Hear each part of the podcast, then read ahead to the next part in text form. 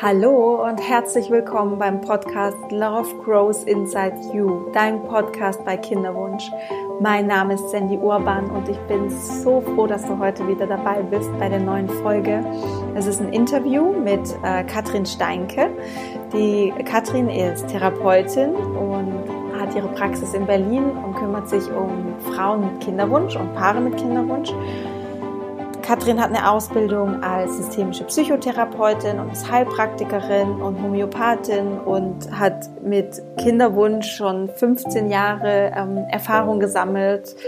Und was ich an ihr so toll finde, ist, dass sie wirklich ganzheitlich denkt. Also sie schaut sich nicht nur den psychotherapeutischen Aspekt an, sondern sie versucht Frauen eben auch ähm, auf körperlicher Ebene zu helfen. Ähm, sie ist Heilpraktikerin und Homöopathin und ja, betrachtet eben auch den naturheilkundlichen Aspekt, den hormonellen Aspekt bei Frauen, kennt sich super aus, was Ernährung und Nahrungsergänzungsmittel angeht. Und es, ich folge Katrin schon ganz lange auf Instagram und finde es wirklich sehr toll, was sie macht. Und deswegen heute das Interview. Und ich hoffe, dir bringt das Interview genauso viel, wie, wie es mir auch wieder weitergeholfen hat und mich auch inspiriert hat. Und jetzt starten wir direkt los mit dem Interview mit Katrin. Und ich wünsche dir jetzt ganz, ganz viel Spaß. Hallo liebe Katrin, so schön, dass du heute da bist für eine Podcast-Folge mit dir. Und ähm, ich freue mich riesig, äh, weil ich folge dir schon sehr lange auf Instagram und ich liebe deinen Content, ähm, weil du Kinderwunsch quasi so ganzheitlich holistisch betrachtest. Also bei dir geht es nicht nur ums Mindset, sondern es geht auch ums Körperliche und um, ja, du ähm, bringst auch viel Input rein, was Naturheilkunde angeht oder so medizinische Aspekte und ja, auch deine Studien, die du da immer verständlich rüberbringst. Also ich liebe deinen Content. Herzlich willkommen im Podcast. Danke, danke schön. Ich freue mich wahnsinnig, ähm, ja, heute mit dir wirklich mal in echt reden zu können, weil ich glaube, wir sehen uns ja beide auf Instagram und verfolgen uns, was wir so machen und ähm, finde es auch großartig, wie du deinen Podcast machst und ähm, ja, bin neugierig und gespannt, worüber wir heute alles reden werden.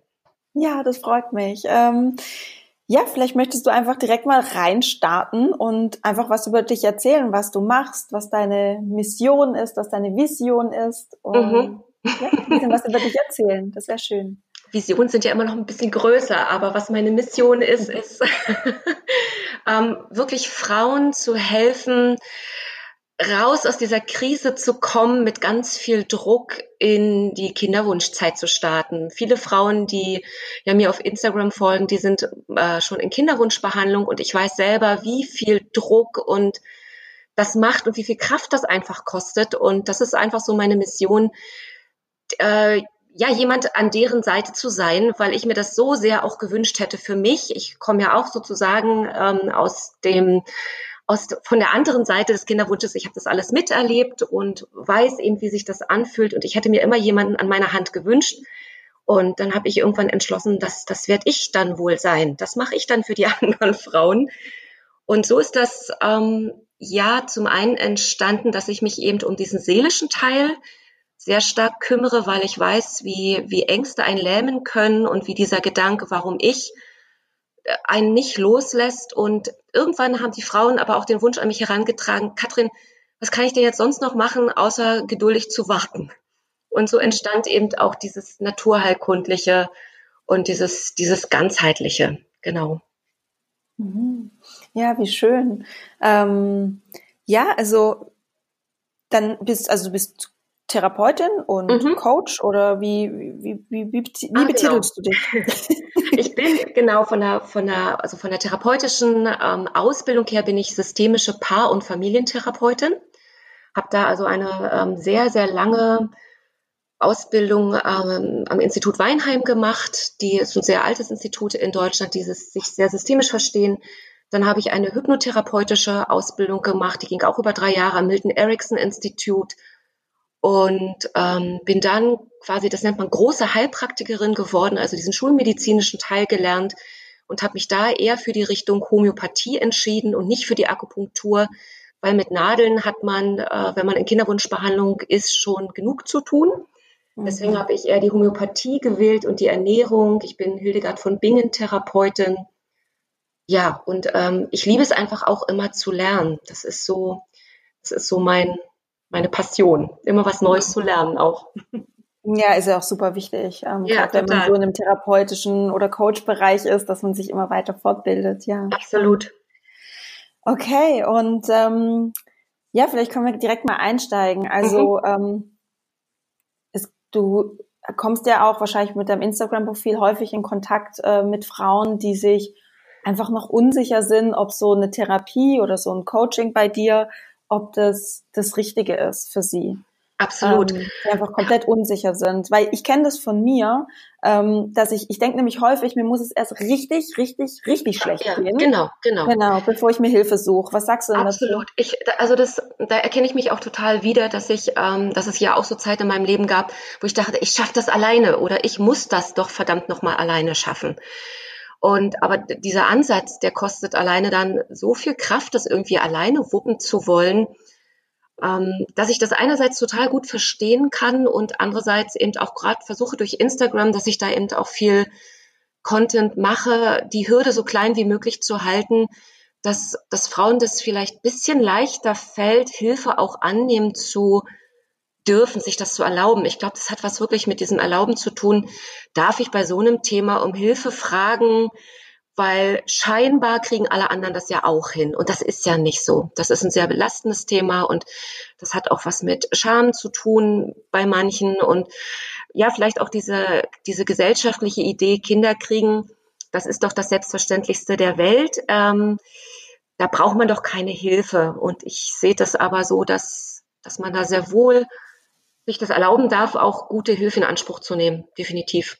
Mhm, ja, vor allem eben auch für den seelischen Teil, finde ich, weil ja. ähm, wir leben halt in einer sehr männerdominierten Gesellschaft und es wird immer einem suggeriert, man muss stark sein, man muss es alleine ja. schaffen. Das hattest du ja gerade auch schon gesagt. Und genau. ähm, das, das ist einfach nicht so. Also man darf, man soll sogar Hilfe erfragen, weil was wir ja quasi mit unserer Arbeit machen, ist, wir können ja diesen ganzen Lernprozess oder diesen ganzen Wachstumsprozess ähm, unglaublich verkürzen oder beschleunigen, mhm. je nachdem. Genau. Genau, das ist, wie du sagst, ich glaube auch so dieser Kinderwunsch, ähm, also einerseits diese Männer oder die männlich, von der männlichen Energie dominierte Gesellschaft, wo Frauen sich eben unter diesem, diesem Druck dann auch schnell wiederfinden und genauso männlich oder hart oder straight werden mhm. und denken, ähm, ich muss da jetzt durch, ich beobachte meinen Zyklus, dann mache ich dieses und dann gehe ich zum Ultraschall. Und all das geht, da geht man sehr eben in dieses, ja, in dieses männliche, in diese männliche Kraft rein, sag ich, ähm, und vergisst so, dass aber auch zum Empfangen und zum Schwangerwerden wirklich dieses Weibliche gehört. Ja. Und weiblich sein heißt weich sein, heißt ähm, durchdringbar zu sein und sich eben nicht nur in dieser Abgrenzung zu, äh, zu befinden. Und ganz spannend ist ja, dass ich hm, das wirst du auch beobachten, viele Frauen haben wirklich mit der Schilddrüse zu tun. Mhm. Die Schilddrüse hat eben auch was damit zu tun. Das ist jetzt, ähm, die Theorie habe nicht ich entwickelt, sondern die findet man auch viel in der Literatur, dass es was damit zu tun hat, nicht in seiner, seiner eigenen Stimme zu finden, sondern eher dem zu folgen, was von außen gesagt wird, was richtig ist. Mhm. mhm. Und nicht das äh, mal zu sagen, nee, will ich nicht oder nee, ich habe keine Kraft oder nee, heute nicht mehr. Also das man sich verbietet, eben so eine eigene Stimme zu haben oder auch zu sagen, ich kann nicht mehr, ich brauche hier echt mal Hilfe. Mhm. Also die Schilddrüse quasi so als Symbol ähm, für die eigene Wahrheit sprechen oder die eigene ja, Wahrheit genau, leben. Genau, mhm. eigene Wahrheit sprechen, also dieses, was ist wirklich in mir. Und da beobachtet man ja zumindest auch diese Zunahme von Schilddrüsenerkrankungen, eben sei es Hashimoto oder Schilddrüsenunterfunktion. Und das kann man jetzt alles sehr spooky finden, aber für mich gehört immer Körper, Geist und Seele zusammen. Wir sind, also es existiert nie als Inseln nebeneinander und ich kann nicht die Schilddrüse behandeln oder die Eierstöcke und die Seele völlig außen vor lassen. Das wird nicht funktionieren. Ja, das sehe ich genauso. Also ich habe auch ein paar Podcast-Folgen davor äh, eine Folge aufgenommen zu ähm, Krankheit als Symbol von Rüdiger Dahlke, mhm. was das quasi, genau. äh, was Unfruchtbarkeit bedeutet. Es geht ja oder es schlägt ja quasi in die gleiche Kerbe und ähm, ich finde das gar nicht spooky und äh, alle Zuhörerinnen da draußen, die wissen, die erwarten sowas in, in dem Podcast.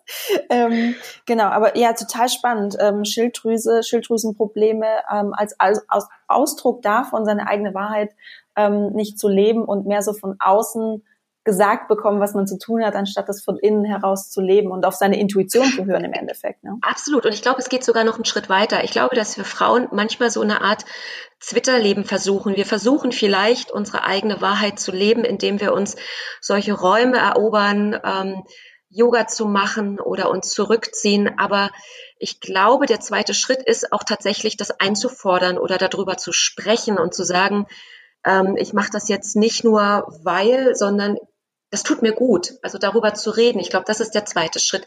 Und das nicht nur still und heimlich zu machen.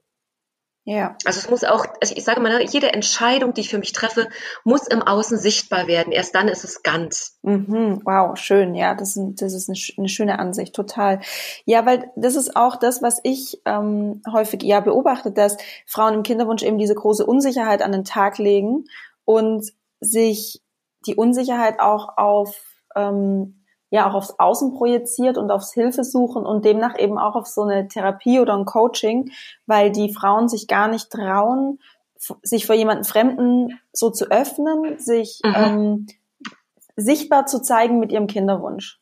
Genau. Mhm. Aber das ist so ein wichtiger Aspekt, wie du gerade sagtest, erst wenn du das nach außen bringst, ähm, mhm. dann ist es, dann ist es da, dann ist es real dann hast du es ausgesprochen im wahrsten Sinne des Wortes und schluckst es nicht runter und kämpfst dann mit deinen eigenen Themen innerlich mit dir und denkst, ja, ich mache doch schon genug Arbeit in mir. Na, aber die Arbeit, die hat ja immer mehrere Ebenen. Ja, genau. Und das Aussprechen, das drüber sprechen und sich dann vielleicht auch genau an so Coaches zu wenden oder eine Therapeutin aufzusuchen oder eine Beraterin oder was auch immer, vielleicht auch mit Freundinnen zu sprechen, das ist auch eine Ebene, aber dass eben dieses Thema nicht für sich zu verstecken und sich dafür zu schämen, dass man ein Thema hat, was man versteckt, weil das ist, Rüdiger Dahlke würde sagen, das ist ne, ähm, ne, den Schatten nicht mhm. integrieren. Genau, richtig. Und der prägt sich dann, oder der, der Der wird dann somatisch, Weg. genau. genau der richtig. hält auf die körperliche Ebene dann. Ja, genau, richtig. Ja. Ja, es, man sagt ja immer im Coaching ähm, auch so, ähm, unerhörte Anteile äh, benehmen sich irgendwann unerhört. Also genau. brechen dann wirklich genau. an irgendeiner Stelle raus, ähm, mhm. körperlich. Und ich glaube, das hat jeder schon mal erlebt, dass, ähm, dass man einfach körperlich merkt, äh, mir geht's gerade nicht gut. Also sei es, ähm, man hat körperliche Struggle, äh, seelische Struggle und es bricht sich dann über unreine Haut zum Beispiel ähm, nach außen. Mhm. Ähm. Genau. Also genau, deswegen, ich finde es auch so wichtig, dass, dass man drüber spricht, dass man es nach außen bringt, ähm, auch in seinem Familien- und Freundeskreis, Bekanntenkreis, dass man einfach offen und ehrlich damit redet, weil es ist kein, oder darüber redet, über den Kinderwunsch, mhm. es ist kein schambehaftetes Thema. Nur weil die Gesellschaft oder die Werbung die ganze Zeit suggeriert, ähm, wie du vorhin auch gesagt hast, es ist das Einfachste der Welt, schwanger zu werden.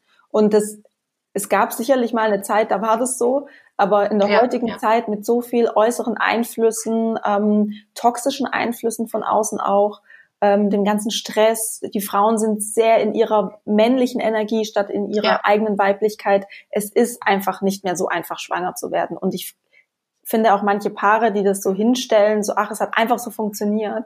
Ich, äh, ich sage mal so, ich äh, sehe das ein bisschen kritisch oder ich hinterfrage mhm. das manchmal auch ein bisschen, ob das wirklich so einfach war.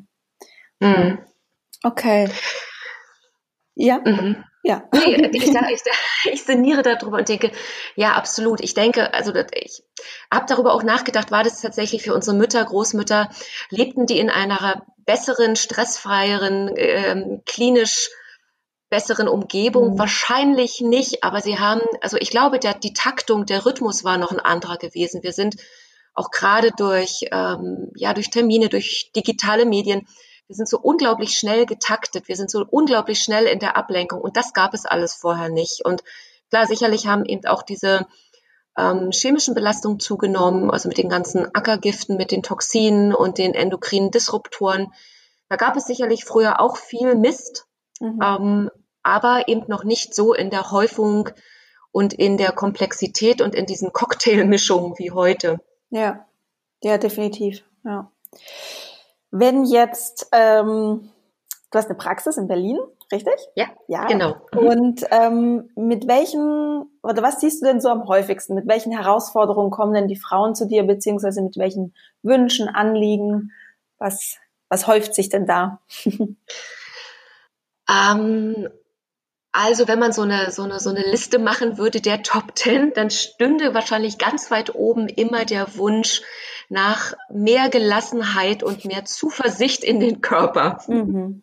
Ja. Zeig mir, wie das geht, dass ich meinem Körper vertraue, dass ich glaube, dass der das kann und dass ich irgendwie mehr gelassener bin. Das sind so die häufigsten Wünsche, würde ich mal sagen, so auf der psychischen Ebene, weil die Frauen dann ja schon entweder die Erfahrung gemacht haben, oh, ich habe jetzt schon x Zyklen Monitoring gemacht und Ovulationstests, alles rauf und runter und es hat immer noch nicht geklappt.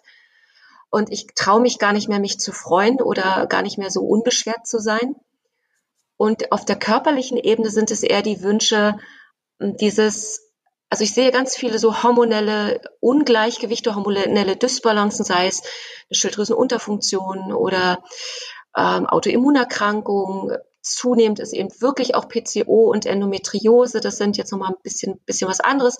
Aber dass die Frauen dann sagen, ähm, wie ist das denn passiert und was muss ich denn jetzt nehmen, damit es wieder weggeht? Also dieses Weg von und äh, der Wunsch nach der schnellen Lösung und ja, also zum einen das, dieses im Vordergrund steht mein absoluter Kinderwunsch und ich habe ja eigentlich nichts, ich bin völlig gesund, außer und dann wird aufgezählt, ich habe ein kleines bisschen Endometriose, ich habe eine Schilddrüsenunterfunktion und eine Psoriasis bringe ich auch noch mit, wo mhm. ich dann denke, ja, das ist auch Ausdruck von Lebenskraft und auch wenn man sich das körperlich, wenn man sich ja nicht krank fühlt und das ist ja immer so auch ein bisschen die Krux dabei, heißt es nicht, dass man voll in seiner Energie steht. Also der Wunsch nach, sag mir, was ich tun muss, damit ich jetzt schnell schwanger werde.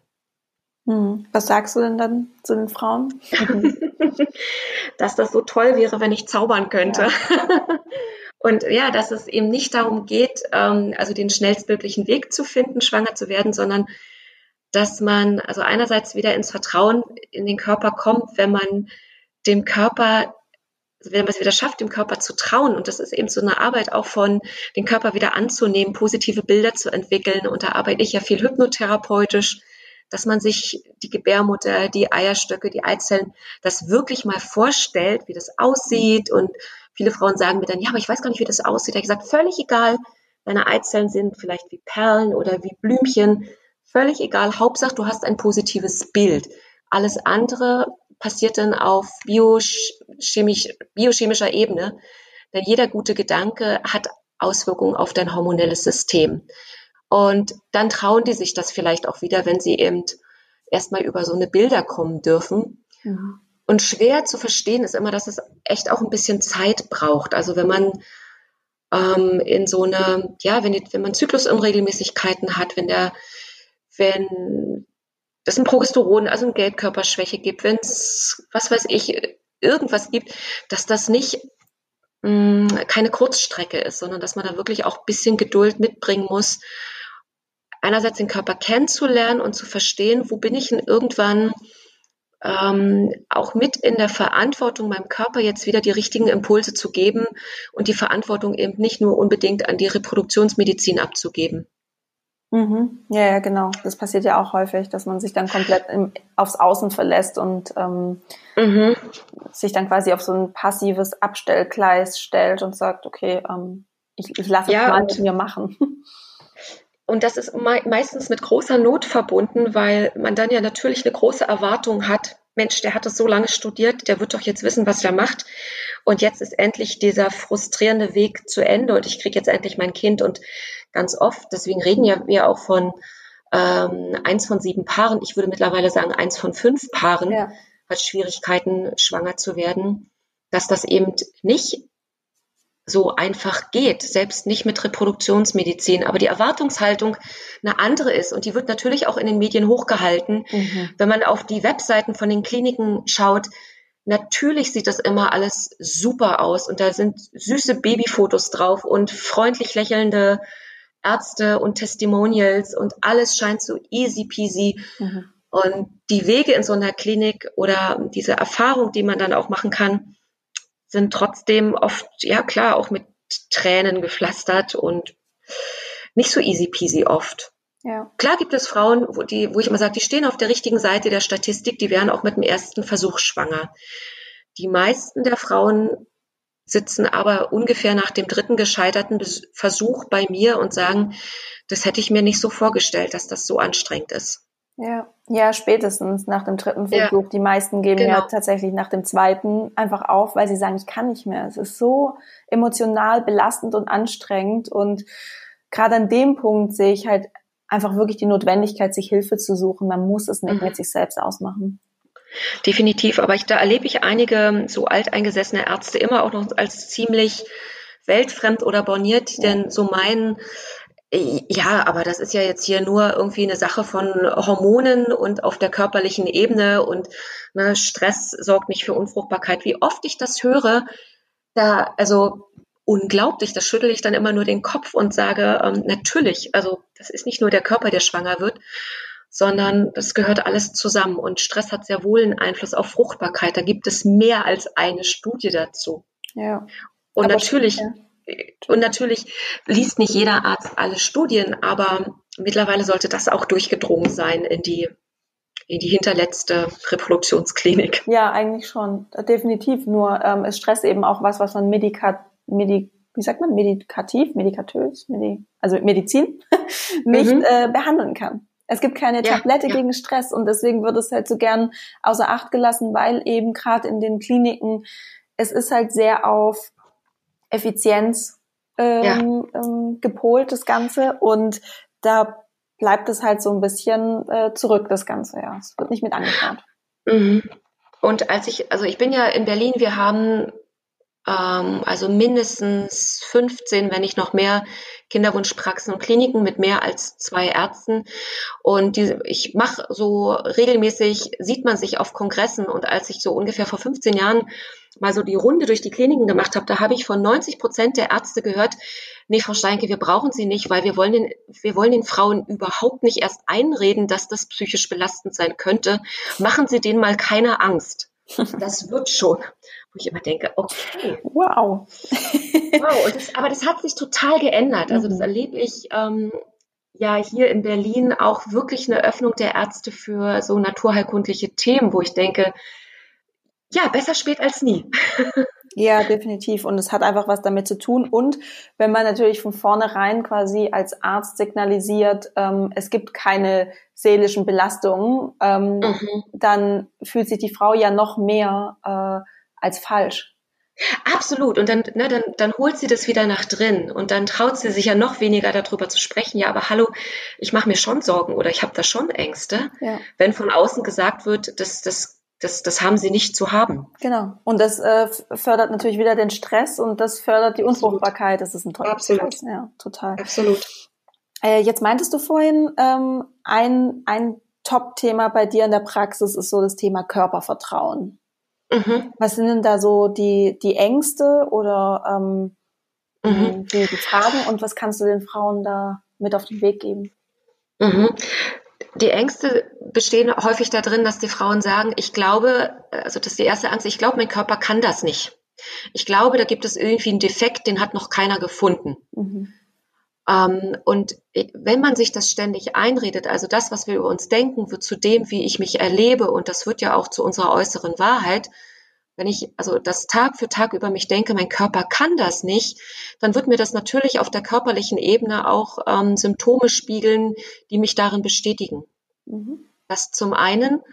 Ähm, und dann fällt es mir ja umso schwerer, meinem Körper zu vertrauen, wenn ich in so einen Versuch gehe. Dann bin ich ja schon total im Kopf und kritisch und gespalten, ähm, dass mein mangelhafter Körper, dem ich das nicht zutraue, dass der das irgendwie jetzt gut macht. Also dieses, genau, Körpervertrauen, mein Körper kann das nicht. Ein zweiter Punkt ist, dass Frauen sagen nach einigen, sei es auch nach, das erlebe ich häufig, häufiger nach Fehlgeburten, aber auch nach so nach mehreren gescheiterten ICSI-Versuchen, wenn die Ärzte ja eigentlich immer suggeriert haben, Mensch, sie haben ja die tollsten aller Blastozysten mhm. gehabt. Warum die sich jetzt nicht eingenistet haben, das wissen wir auch nicht. Dass die Frauen denken, da muss doch irgendwas in meiner Seele falsch sein. Garantiert habe ich da äh, eine Blockade, einen Knoten, irgendwas in mir, sträubt sich dann auf der seelischen Ebene. Und mhm. wo man dann, was ja auch natürlich mit dem Körper dann zu tun hat, wenn ich denke, ich habe eine Blockade ähm, und deswegen reagiert mein Körper so, dann muss man eben viel auf der psychischen Ebene schauen und fragen. Da, da arbeite ich auch viel mit Bildern. Wie stellst du dir diesen Knoten vor? An welcher Stelle ähm, glaubst du, hat er sich irgendwo häuslich eingerichtet. Leg doch mal eine Hand da drauf und die Hand, andere Hand aufs Herz. Meistens liegt die Hand der Frauen dann auf dem Kopf. Mhm, da hat ja. sich der Knoten dann eingenistet. Und dann versuche ich eben so mit Auflösen von Glaubenssätzen und mit inneren Bildern zu arbeiten, dass die das wirklich loslassen und externalisieren können, das ablegen können in so Kisten und Körbe, alle dunklen Gedanken einfach mal rauspflücken und ablegen. Ähm, und das ist ganz hilfreich, wenn Sie dann so eine Übung an die Hand kriegen, die man dann eben auch zu Hause machen kann, weil viele glauben ja auch dann, ja, jetzt habe ich es einmal gemacht, das hilft doch nicht, weil ich habe ja gelernt aus der Schulmedizin, man muss regelmäßig Medikamente nehmen und nur das hilft. Und dann kriegen die von mir eben auch so eine Übung an die Hand, dass sie das regelmäßiger üben können, solche Knoten oder solche ja, inneren Schatten, sag ich mal, aufzulösen. Dafür gibt's ja auch dieses, ich habe ja Kinderwunsch Relax so als Begleitung entwickelt, wer eben nicht nach Berlin kommen kann. Da gibt's ja dieses, diesen, diesen Zyklus als Meditations- oder Hypnosereisen. Da ist eben eine dieser Übungen so eine, so eine Anti-Angst-Übung. Mhm. Und ganz wichtig finde ich so auf dieser körperlichen Ebene, wenn man dann schon glaubt, mein Körper kann das nicht, ähm, wenn ich ja so ein negatives Bild habe, dann muss ich dem was Positives entgegensetzen, dass ich eben, wie ich vorhin erzählt habe, wirklich mit den Frauen auf die Suche gehe nach, ähm, nach inneren, schönen Bildern, wie sie sich das vorstellen können, diese ganzen Prozesse, also sich einen Zyklus mal vorstellen, was passiert denn da? Wie reift denn so ein Ei? Was passiert, wenn es springt? Und was passiert ist, wenn es durch den Eileiter wandert? Und all diese Dinge, diese Prozesse mal wirklich wie so einen inneren Film erlebbar zu machen mit eigenen Bildern, um sich da wieder anzunähern. Mhm. Genau. Schön, sehr, sehr schön. Jetzt kommen aber wahrscheinlich jetzt nicht nur Einzelfrauen zu dir, sondern ähm, manchmal sitzen wahrscheinlich auch Paare bei dir. Mhm, genau. Ähm, und was haben die denn so für Herausforderungen, für Fragen an dich? Und was gibt da häufig?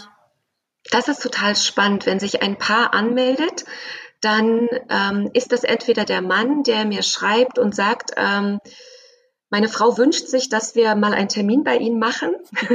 Oder die Frau fragt, ähm, darf ich meinen Mann mal mitbringen? Und im Erstgespräch merke ich dann ähm, nicht, dass die Erlaubnis an mir hinkt, dass ich sage, ja, na klar, können Sie Ihren Mann mitbringen, sondern dass der Mann meistens mir dann sagt, ja, meine Frau hat gesagt, Sie haben gesagt, ich ja. soll mitkommen. ja. Und wenn die dann da sitzen, ähm, ja, dann geht es ganz häufig immer auch um diese Frage nach dem Warum.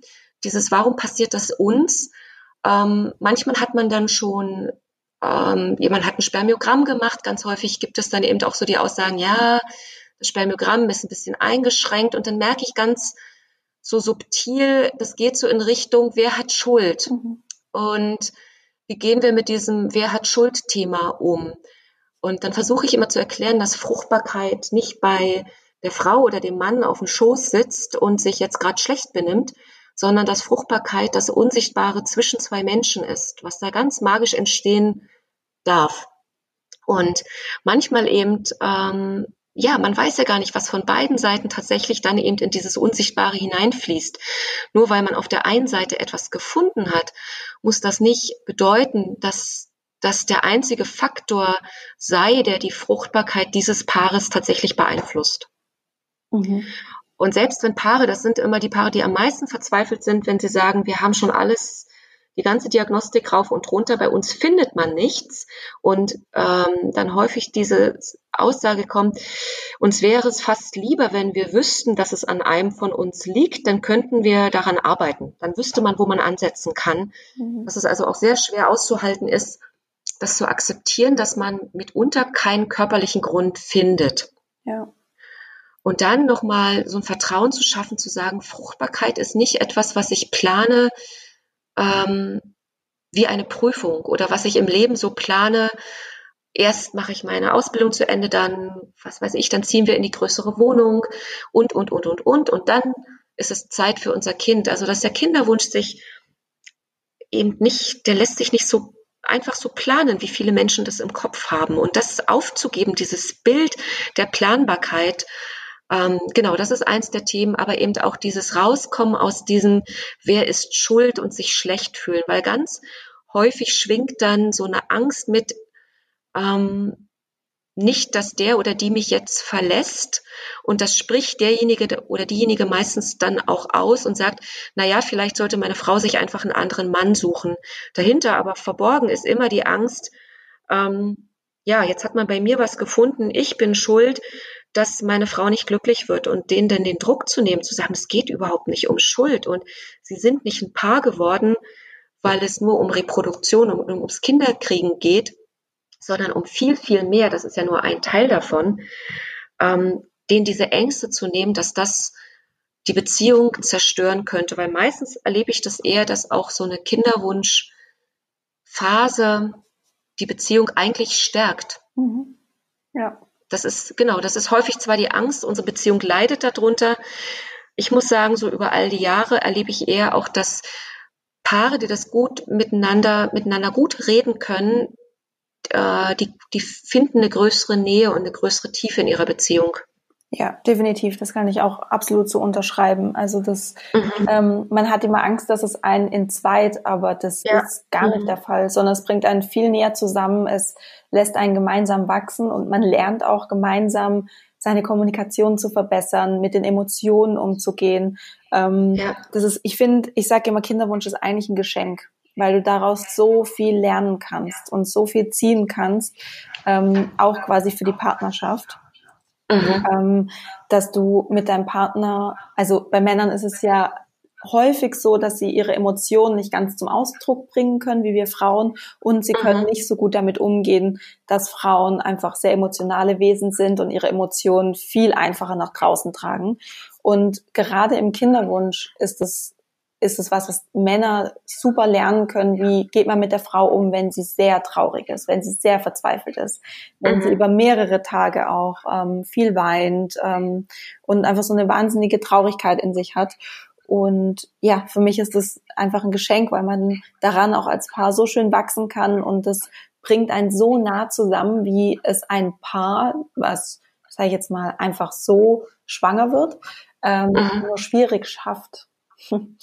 Absolut, da gebe ich dir so recht. Also es ist so wichtig, ähm, auch wenn man dieses Geschenk nicht bestellt hat oder sich nicht unbedingt ähm, vorher im Lebensplan so ausgemalt hat, dass man ähm, so ein, über eine gewisse Zeit so einen unerfüllten Kinderwunsch oder dass man generell mit unerfülltem Kinderwunsch durchs Leben geht.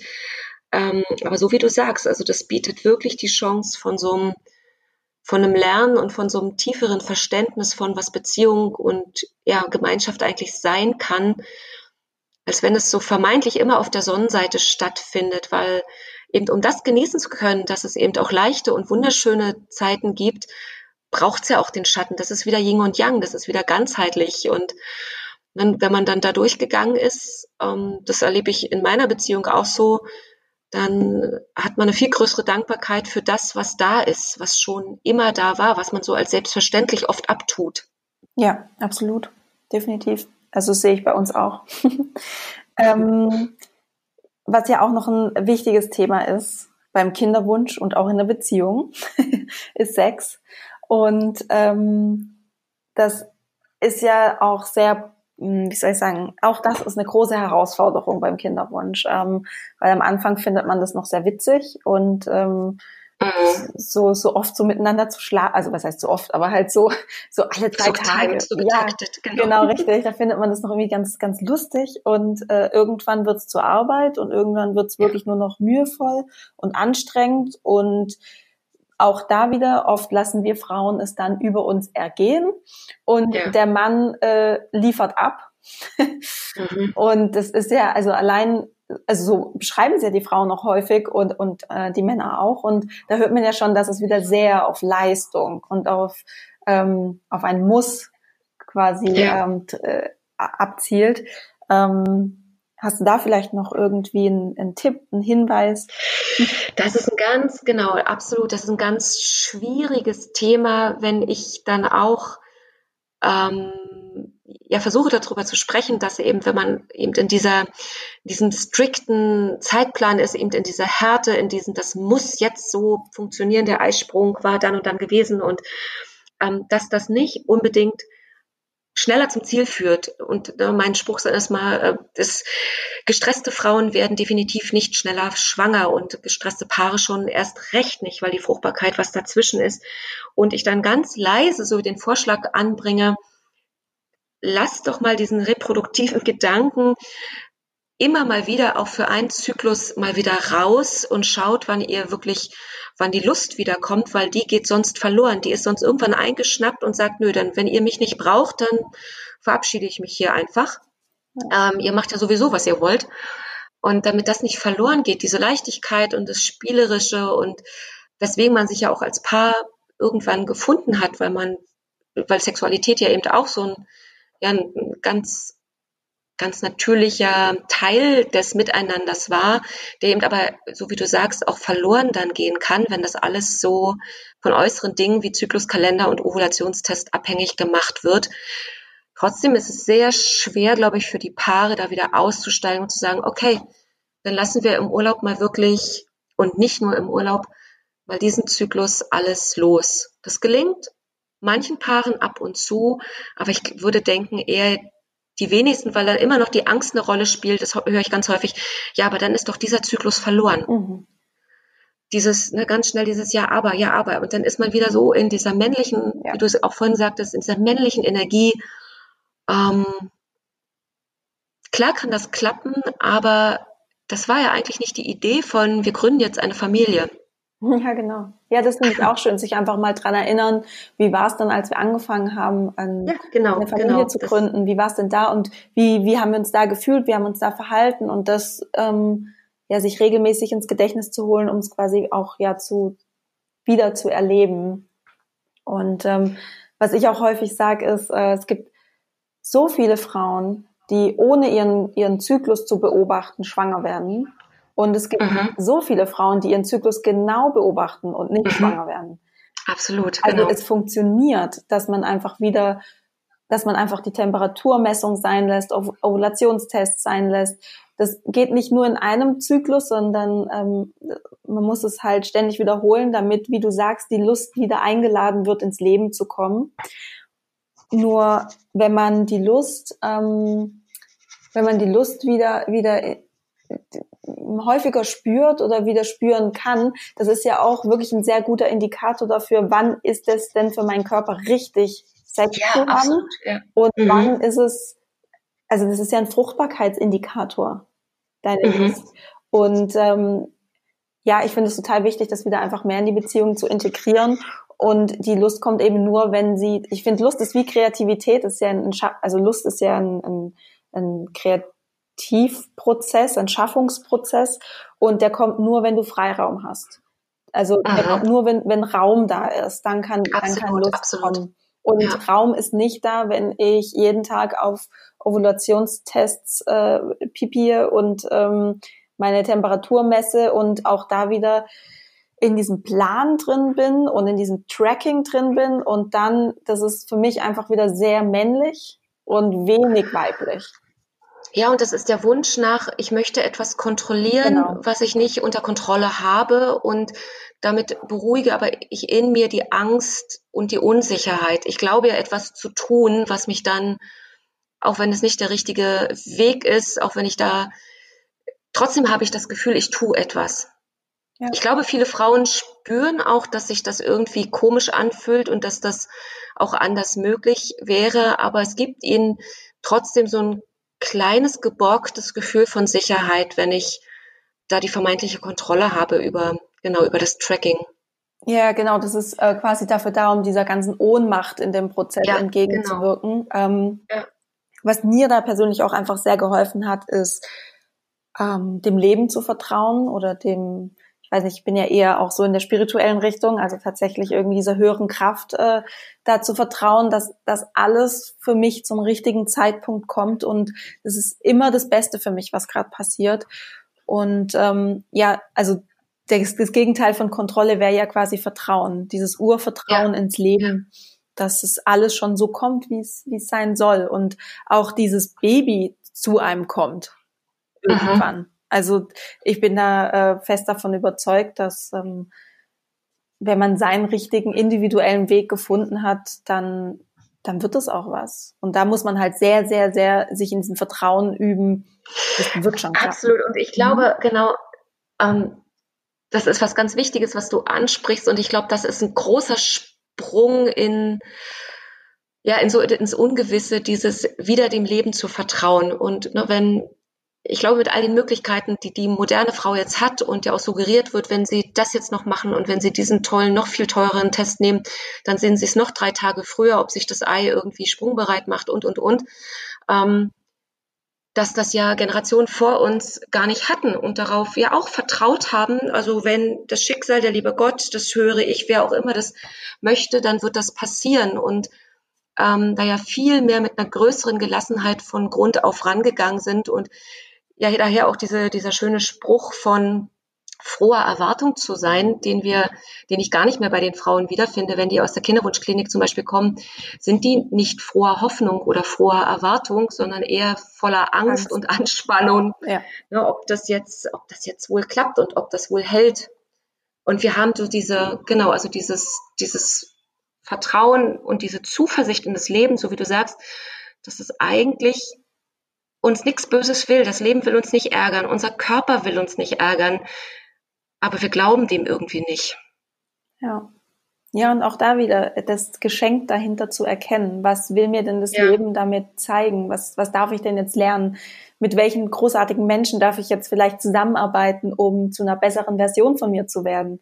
Ähm, einfach das als Geschenk zu sehen für persönliches Wachstum, für sich wieder mit seiner Weiblichkeit, mit seiner Intuition verbinden, ähm, ja, vielleicht auch seine Ernährungsgewohnheiten zu überdenken, ähm, um wieder in seinem Körper einfach so einen schönen Tempel zu, zu erschaffen.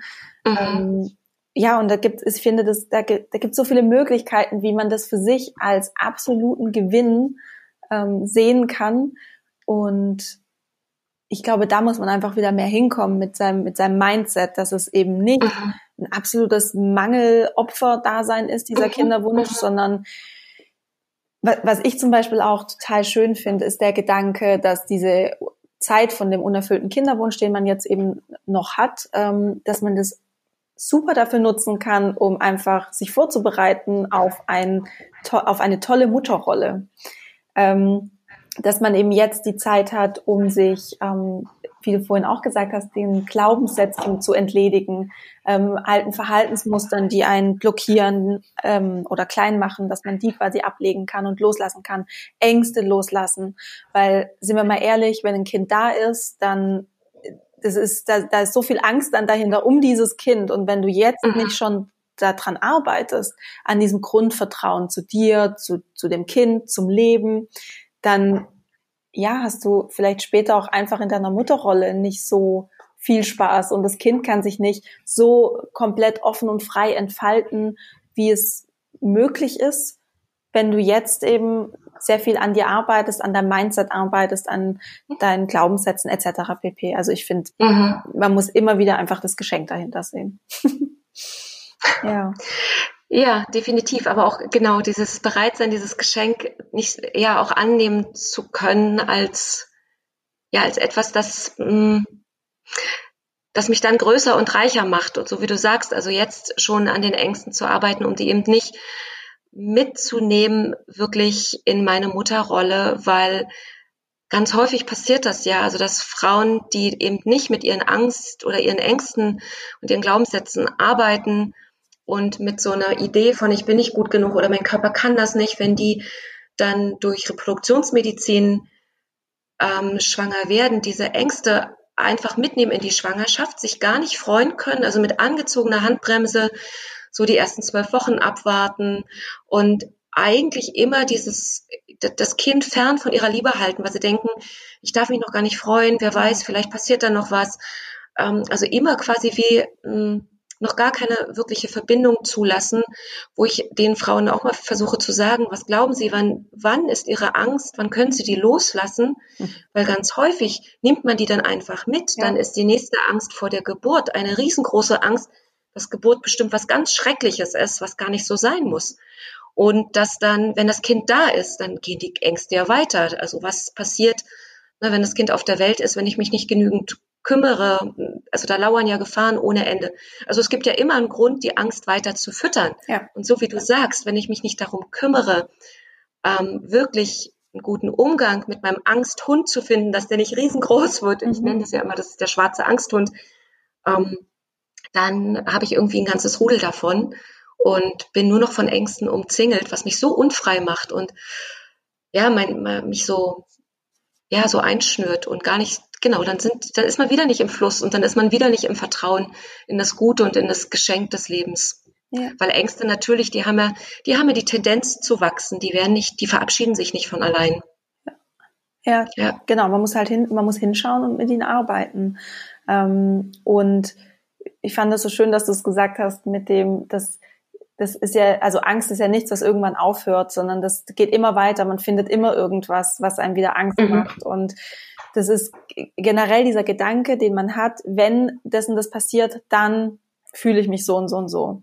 Also wenn, wenn ich dann schwanger bin oder wenn ich dann nach der zwölften Woche bin, dann habe ich keine Angst mehr. Und mhm. wie du sagst, es ist einfach nicht so, weil es kommt das nächste Thema, was wieder Angst nährt und füttert und wofür, mhm. wovor man dann Angst hat. Genauso ist es auch so, wenn man sagt, ja, wenn ich dann schwanger bin, dann bin ich endlich glücklich. Mhm. Und mhm. genau, und das sind immer, das sind einfach immer so, man, man ähm, verschiebt immer so dieses Angst loslassen, glücklich sein, so auf die Zukunft und knüpft es ja. mit einem Ereignis. Und das ist eigentlich der aller, allergrößte Denkfehler. Man muss im Hier und Jetzt anfangen, glücklich zu sein. Man muss im Hier und Jetzt anfangen, die Angst abzulegen. Absolut, das ist so wichtig, weil wir können ja dieses Problem oder die Ängste nicht in der Zukunft lösen, so wie du sagst, wenn sie an, wenn wir glauben, wir verknüpfen sie mit etwas und lösen es aber nicht im, im Heute. Ja. Dann bleibt es verbunden. Ja. Mhm. Und wir verschieben unser Lebensglück und äh, ja. das Loslassen und die Freiheit immer auf die Zukunft, weil es gibt immer mhm. irgendwelche ähm, Stepstones in der Zukunft, wo man sagt, dann fühle ich mich so und so, dann habe ich keine Angst mehr, dann bin ich glücklich. Ähm, ja, und das so funktioniert das Leben nicht. Und das, wenn man das mal begriffen hat, dass so das Leben einfach gar nicht funktioniert, äh, dann hat man auf einmal auch wieder so viel Raum in sich geschaffen für persönliches Wachstum und ähm, um hier und jetzt einfach glücklich zu sein. Ja. Absolut, ja. Ah, jetzt haben wir ganz, ganz viel über so diese seelische Ebene gesprochen. Ich möchte mit dir unbedingt noch ähm, ein bisschen über deine Tätigkeit als ähm, Heilpraktikerin und Homöopathin mhm. sprechen und ja, den naturheilkundlichen Aspekt im Kinderwunsch. Und vielleicht kannst du so ein bisschen ähm, den Frauen, die jetzt zuhören, ähm, denen ein bisschen helfen damit, was sie denn auf natürliche Weise tun können, um ihre Fruchtbarkeit zu fördern. Ja. Genau. Mhm. Sehr gerne. Ähm, ganz viel beginnt ja tatsächlich schon mit dem All Alltäglichsten, was wir tun.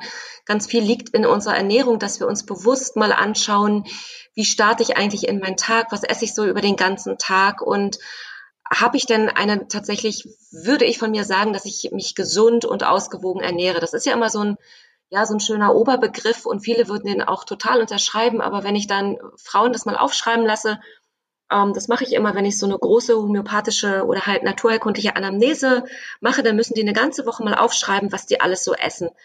Und dann sieht man sehr, sehr schnell, dass Frauen natürlich auch unter Druck von, ähm, ich kann auf Arbeit mir nichts Warmes machen oder es gibt gar keine geregelten Pausen, dass es oftmals, ähm, ja, dass man viel unbewusst einfach ganz schnell, ungeplant sich irgendwo kauft, was dann nicht unbedingt gesund ist, dass es sehr kohlenhydratlastig ist, zu Ungunsten der Eiweiße, die wir aber brauchen, um eben, um, damit auch neues Leben entsteht, brauchen wir Eiweiße. Und da gibt es ja diese Pi mal Daumen-Formel von 1 Gramm Eiweiß pro Kilo Körpergewicht. Eigentlich ist es 0,9 bei den Frauen. Aber um es ein bisschen einfach zu machen, sagt man eben so ein Gramm. Und wenn ich 60 Kilo wiege, dann sollten das 60 Gramm sein.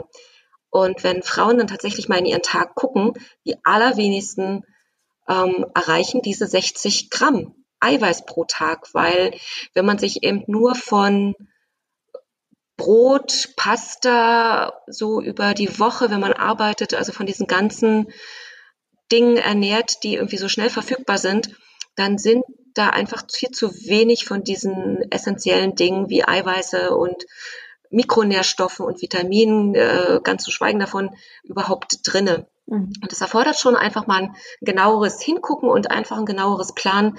Was nehme ich mir mit auf Arbeit? Wie kann ich dafür sorgen, dass ich auch abends vielleicht ähm, dann mal eine sogenannte Kohlenhydratpause mache, dass ich da wirklich mir was Warmes, eine warme Suppe koche oder eine Gemüsepfanne oder was Eiweißreiches esse, dass ich mir bewusst meine Ernährung angucke. Das ist einer der wichtigsten Punkte. Da gibt es, wenn man ähm, bei mir ist, äh, erstelle ich auch immer quasi so ein paar Empfehlungen anhand der Anamnese, die ich dann so sehe, dass viele Frauen natürlich aufgrund von Stress einen unglaublichen Jieber auf Süßes haben und ähm, der Körper ist ja total schlau. Der verlangt nach Süßen, weil er eigentlich zum Beispiel in der Schokolade das Magnesium vermutet. Und dass das vielleicht schon eine Spur ist, dass es da eben auch Mikronährstoffmängel gibt. Und dass man einfach ähm, dann nicht unbedingt nachgibt und sagt, okay, ich bin halt so, ich esse viel Süßes und das war schon immer so, sondern mal fragt, was braucht mein Körper denn eigentlich? Und vielleicht, wie gesagt, ist es nach einem sehr stressigen Job das Magnesium, dann würde ich das ähm, einfach mal bitten, dass das als Blutbild getestet wird. Dann entweder macht es der Hausarzt oder man schickt sie hier ins Institut für medizinische Diagnostik. Da kann ich so einen Laborschein ausfüllen. Und dann testet man mal die Mikronährstoffe und ganz häufig findet man da auch was, um zum Beispiel Magnesium oder den Eisenspiegel aufzufüllen. Auch Eisen ist essentiell warum viele Frauen durch Stress ähm, so erschöpft und müde sind. Wir brauchen Eiweiß für den Sauer, Quatsch, Eisen für den Sauerstofftransport. Mhm. Und wir Frauen, ja, weil wir einfach auch jeden Monat Blut verlieren, verlieren wir einfach diesen kostbaren Stoff Eisen. Und den füllen wir oftmals nicht gut nach. Und da bewusster auf seine Ernährung zu gucken, ähm, ist schon ein erster wichtiger großer Schritt und auch zu verstehen, auf was kommt es wirklich an. Und das sind eben sowas wie Eiweiße, das ist Magnesium, das ist Eisen.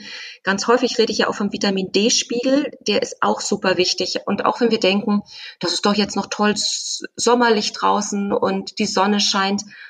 Ja, aber die meisten Frauen stehen eben nicht in der Zeit, wo die Sonnenstrahlung den perfekten Winkel hat, um das Vitamin D in uns zu aktivieren. Die stehen dann eben nicht nackt im Garten für 10 Minuten oder 20 Minuten. Sag du nicht.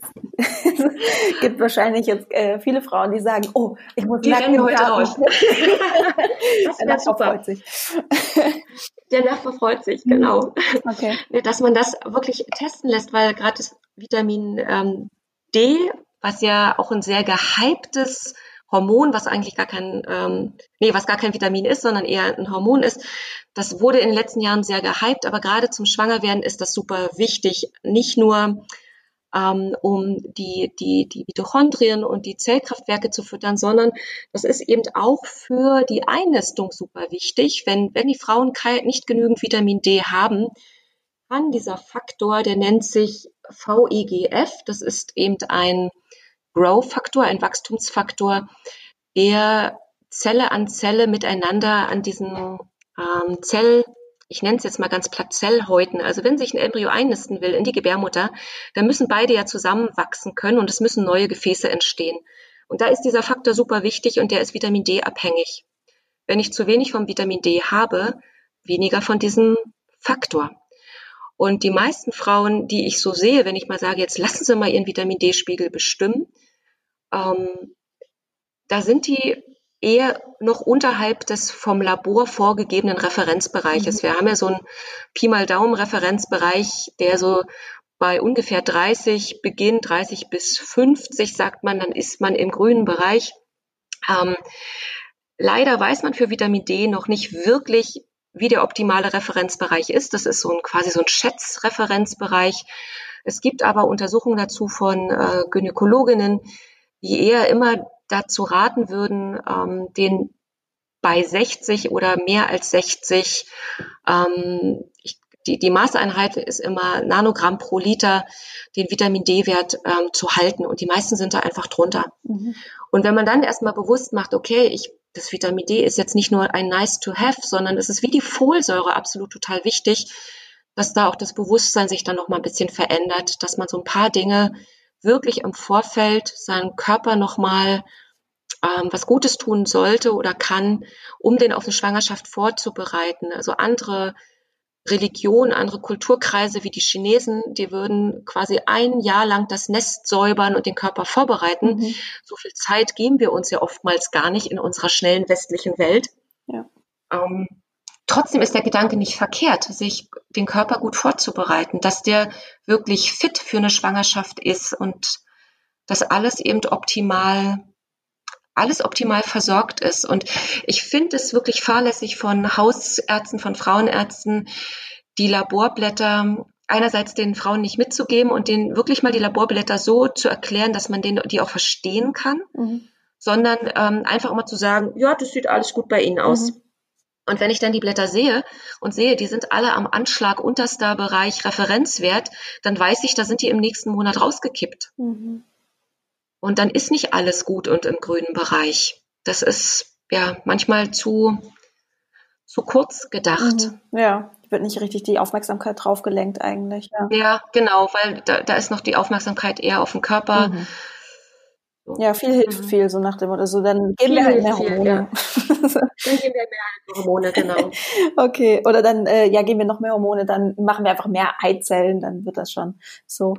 Ähm, Richtig, aber auch die tollste Eizelle ja. nistet sich ja nicht ein, wenn das Endometrium nicht gut durchblutet ist. Wenn es nur, ich sage immer, der Vergleich bei mir ist immer, dein, deine Gebärmutterschleimhaut sollte so schön aufgebaut sein wie eine dicke Daunendecke und nicht so dünn wie eine Yogamatte. Mhm. Daran kann man sich nicht so gut festhalten. Schön, aber auch ein tolles Bild zum Visualisieren.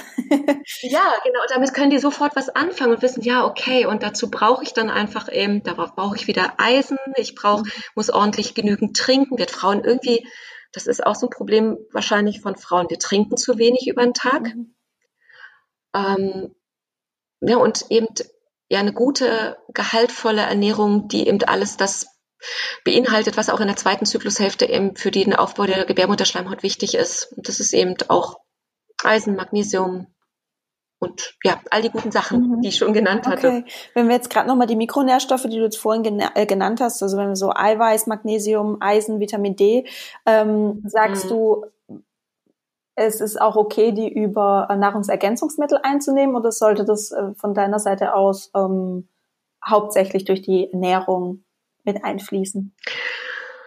Ähm, wenn man sich dann so gut ernährt, dass man das alles über die Ernährung bekommt, dann ist das natürlich der Königsweg. Mhm. Ähm, dazu brauchst aber tatsächlich, finde ich, erstmal so, so, eine, so eine grundsätzliche Bestimmung. Wie ist denn gerade mein, mein Ist-Zustand? Und wenn mein Ist-Zustand einfach mh, mm, einen großen Mikronährstoffmangel aufweist, dann werde ich das alleine mit der Ernährung, werde ich wirklich lange brauchen. Da brauche ich dann vielleicht tatsächlich so ein Jahr, mhm. was ich dann, was man sich dann vielleicht aber eben nicht unbedingt Zeit nehmen möchte. Ähm, sondern dann sind auch gute Mikronährstoffe, also Nahrungsergänzungsmittel total sinnvoll. Und ich würde immer sagen, das muss, sollte möglichst ein deutscher Hersteller sein, es sollte ein Medizinprodukt sein, das sollte nicht das allergünstigste aus irgendeiner Online-Apotheke sein, von irgendwelchen dubiosen Quellen oder so, sondern da sollte man wirklich ein bisschen auf Qualität achten. Ja. Sehr schön. Und ähm, mhm. das Vitamin D, ähm, dass man, also das ist ja eigentlich raus aus der Preisbindung. Und normalerweise kriegt man das jetzt im Sommer auch in der Apotheke fast hinterhergeschmissen, weil ja alle denken, jetzt braucht man kein Vitamin D. Da mal zu gucken, dass man eben zum Beispiel ölige Tropfen bekommt, weil es eben ein fettlösliches Vitamin ist, dass man durch die öligen Tropfen hat man schon ein kleines bisschen das Fett, was man braucht, um das Vitamin D gut aufzunehmen und ein hochdosiertes sich dann mal zu gönnen, weil es ist ja wirklich, dass man sich da was gönnt, um den Spiegel dann erstmal ein bisschen wieder in den Normbereich zu, ähm, ja, zu, zu transportieren. Mhm. Und da reichen eben nicht diese tausend Einheiten, wo, wie die Vegan-Toiletten steht ja meistens drauf, hier eine am Tag, tausend Einheiten, sondern auch da, wenn man im Mangel ist, dann gibt es da auch quasi wie so eine Pi mal Daumen-Formel, dass man sagt, eigentlich auch ähm, pro Kilo Körpergewicht sollte man, ähm, Moment, pro, pro 10 Kilo Körpergewicht äh, 1000 Einheiten. Das heißt, wenn ich 60 Kilo wiege, bräuchte ich 6000 Einheiten, um aus einem Mangel überhaupt rauszukommen. Mhm. Wow. War das jetzt richtig mit den 10 Kilo Körpergewicht? Ich war in Mathe nicht so gut. Aber ich glaube, das stimmt. 10 Kilo Körpergewicht pro 1000 Einheiten, also 60 Kilo, 6000 Einheiten. Bei mir verordne ich den Frauen meistens, ich bin da noch ein bisschen vorsichtiger und sage, zwischen 4000 und 5000 Einheiten ist in Ordnung. Und damit kommt man auch nicht in die Überdosierung. Da müsste man dann wirklich über Wochen 20.000 Einheiten oder 10.000 Einheiten pro Tag nehmen, um da in diese Überdosierung zu kommen und anzustreben. Also eine optimale Versorgung beginnt erst jenseits der 50 Nanogramm pro Milliliter. Vorhin habe ich Liter gesagt, das ist Quatsch. Nanogramm pro Milliliter ist die Maßeinheit. Mhm. Ähm, da sollte man hin. Und ein ganz wichtiges Nahrungsergänzungsmittel, was wir, finde ich, auch zu wenig haben, sind ja, also ist dieses Ungleichgewicht, wenn ich viel Kohlenhydrate esse, das Omega-3 zum Omega-6, wo man das, ähm, klar könnte man jetzt beginnen, Fisch zu essen, dann gibt's aber eben berechtigterweise die Kritiker, die sagen, ja, aber Fische sind jetzt, äh, können auch sehr quecksilberbelastet sein. Das sind eher die großen Fische, die kleinen Fische nicht so sehr. Ich glaube, keine Frau kriegt das hin, zweimal in der Woche wirklich gut Fisch zu essen, so dass eben Omega-3-Kapseln oder Algenöl ähm, durchaus Sinn machen. Aber auch da gucken, dass es ein Hersteller ist, der das auf Schadstoffe vorher getestet hat. Und da gibt es einige gute. Mhm. Das macht absolut Sinn, ähm, auch das Omega-3 noch mit dazu zu nehmen. Aber das würde ich mir auch bei jeder Frau eben individuell immer so ein bisschen, wie sieht ihre Ernährungslage aus? Würde ich nicht unbedingt immer alles empfehlen, weil wenn man dann gleich eine ganze Batterie im, äh, zu Hause zu stehen hat in der Küche, das kenne ich von mir auch, wo ich dann da denke, oh Gott, jetzt noch das Eisen und das Omega-3 und ein Vitamin B-Komplex. Ich mache mir erstmal einen Kaffee. Ja, genau. So. Ja. ja. vor allem, wenn man dann halt wieder so, so viel ähm, über den Tag einnehmen muss und so viel dran denken muss. Ja. Und jedes Mal denkt man ja auch wieder an den Kinderwunsch, weil man macht es ja aus einem bestimmten Grund raus. Und mhm. ähm, da ist es dann auch schwer, wenn man dann sagt, lass doch mal den Kinderwunsch ein bisschen los, damit Außen vor, genau, genau, damit du wieder zu mehr Gelassenheit kommst. Das ist dann auch schwierig, wie du sagst, wenn du so eine Batterie an Nahrungsergänzungsmitteln in der Küche hast und dir das definitiv denkst, oh und ja. Mhm.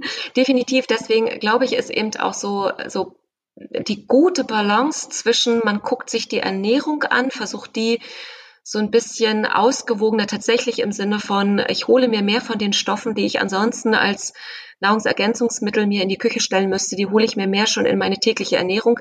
Das würde aber für viele tatsächlich bedeuten, dass sie wegkommen von den vielen einfachen Kohlenhydraten und sich eben ähm, mittags eben nicht nur von Nudeln und ja. Pizza oder ein Brötchen beim Bäcker holen, so ein weißes, mhm leeres Brötchen, sondern wirklich sich vorher was vorbereiten und sich Hülsenfrüchte mitnehmen, einen Linsensalat machen ja. oder Kichererbsen oder irgendwas. Also es braucht dann einfach schon ein anderes Bewusstsein dafür, auf die Ernährung zu gucken, damit ich eben diese Stoffe ähm, in meiner Ernährung finde. Ja. Die der Körper braucht. Ja, und auch da, man macht es ja nicht nur für den Kinderwunsch, sondern man macht es im nee, auch für, für sich. sich. Genau. Weil das Absolut. hat ja auch noch ähm, Auswirkungen darauf, wie geht's mir im Alter, ähm, wie vital fühle ich mich, wie fit fühle ich mich und ähm, man macht es für sich und eben auch für die Umwelt, weil ähm, man dann vielleicht einfach dann bewusster auch reflektiert, was esse ich hier gerade und ist das was, was mhm. gerade jetzt in der heutigen Zeit, wo es eben viel um Klima, Klimawandel geht, hm, ist es was, was ähm, ja einfach der Umwelt auch, sagen wir mal, gut tut. Sind das jetzt saisonale Früchte, äh, Gemüse etc. Genau, dass man einfach da ein bisschen mehr ins Bewusstsein und die Reflexion reinkommt. Definitiv. Und das ist dann eben der übergeordnete ganzheitliche Ansatz. Wir gehören alle oder alles hängt mit allem zusammen. Wir sind ein Teil der Natur und ähm, wir können uns da auch nicht wieder der Natur verhalten, indem wir ja ähm, gucken, dass das möglichst billig ist und ja. Also da habe ich dann auch immer ein Problem, aber ich will das den Frauen dann auch nicht vorschreiben. Also ich habe das für mich vor Jahren schon beschlossen, seit über zehn Jahren. Ich, ich kaufe nur noch im Bioladen ein und das ist nicht auch nicht so viel teurer, weil man sich dann wirklich auch wirklich überlegt, was was kocht man und was isst man. Also es ist einfach eine bewusstere Form von Ernährung, die man dann hat, ohne dass man denkt, ich habe jetzt Hunger, jetzt renne ich in den nächsten Supermarkt und komme mit der Pizza wieder raus. Mhm. Und natürlich darf die dann auch ab und zu mal sein, aber dann ist die vielleicht selbst gebacken mit einem guten ähm, Dinkelmehl oder mit einem anderen guten Mehl. Das darf ja durchaus sein. Also der Genuss und die Lust soll ja nicht auf der Strecke bleiben. Ja. Ja, das finde ich ist ein, ist ein schönes Schlusswort. Äh, der Genuss und die Lust darf nicht auf der Strecke bleiben oder soll nicht. Definitiv, ja, genau. ähm, wenn jetzt äh, Frauen diese Folge gehört haben und denken, oh, die Katrin, toll, toll, toll, äh, ich würde gerne mehr über sie wissen oder ähm, ja mit ihr in Kontakt treten. Wie, wie kommen die Frauen zu dir?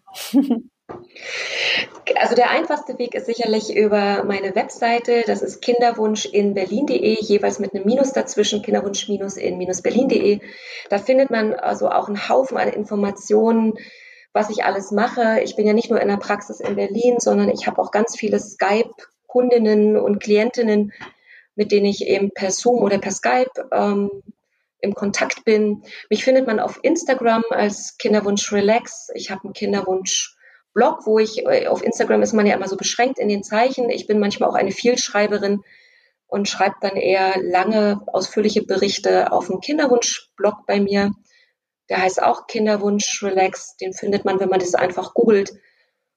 Genau. Und ich glaube, das sind so die drei Hauptkanäle, wie man auch mit mir in Kontakt treten kann, wenn man das gerne möchte. Und auch auf Instagram tun das ja viele und ich glaube, da ist es sehr unkompliziert, da auch eine Direct Message ja. zu schreiben. Ja, finde ich auch immer. Es ist auch ähm, auf Instagram, finde ich, ein wahnsinnig schöner Kontakt, ähm, wenn ähm, jemand einfach genau diese, diese Message schreibt und man dann so ein bisschen hin und her schreibt. Und ja, das äh, habe ich auch immer sehr gerne.